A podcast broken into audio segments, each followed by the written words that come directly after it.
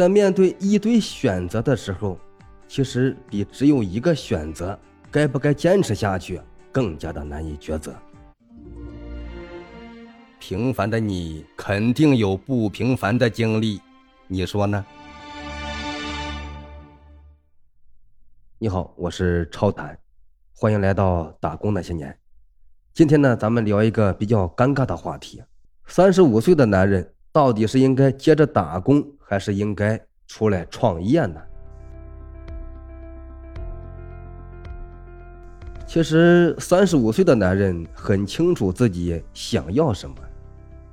三十五岁，有了前十多年的经历，还有经验的积累，年富力强，可以做的事儿和选择性呢也是挺多的。但是三十五岁似乎是职业的一道坎啊。有人说这叫分水岭，其实呢，你的每一天呢都一样，没有什么分水不分水。三十五岁看似呢有了很多的经验、经历、资历，包括资金。能做的事儿还是有很多，但是这时候你会发现，没有当时初出茅庐的意气风发，但是有气吞万里的沉稳。到底能干什么呢？看似呢什么都能做，但是不一定能做好，但是做好的不一定能赚钱。在面对一堆选择的时候，其实比只有一个选择。该不该坚持下去，更加的难以抉择。三十五岁看似呢有很多的选择，但是呢也没有什么选择。为什么呢？很多选择它都是假象。呃，这个也可以做，那个也可以做，那个也能做好。但是仔细推演一下，就会发现，每个选择其实都是模糊地带，看不清楚，没有把握，不敢下手。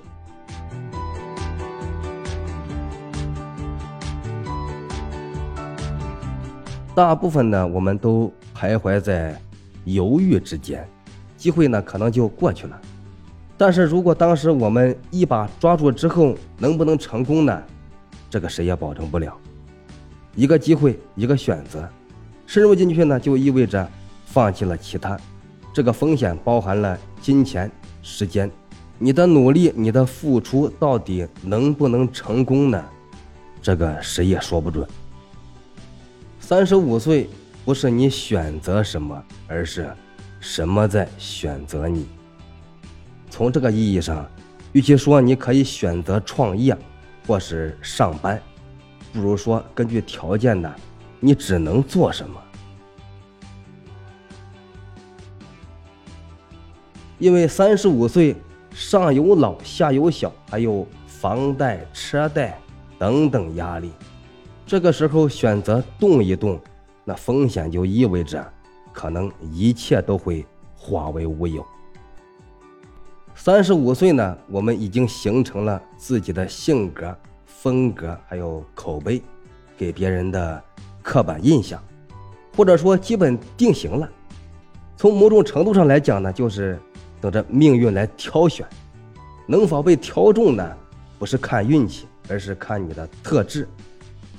到最后，我们可能会发现，三十五岁，真正能让自己自由选择的东西实在是太少了。怎么去选呢？其实取决于你要干什么。你要一个稳定的生活，就老老实实上班，干好了也会升职加薪。你要一份轰轰烈烈的事业呢，就要去创业。但是在创业之前呢，你要先做好一个失败的预案，因为。创业一旦失败，甚至可能会倾家荡产。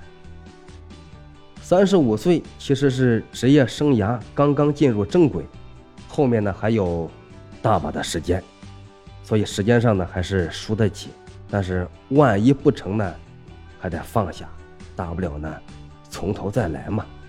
您认为三十五岁应该是老老实实上班，还是选择去创业？好好的拼一把呢，请把您的想法放在评论区，咱们一起讨论讨论。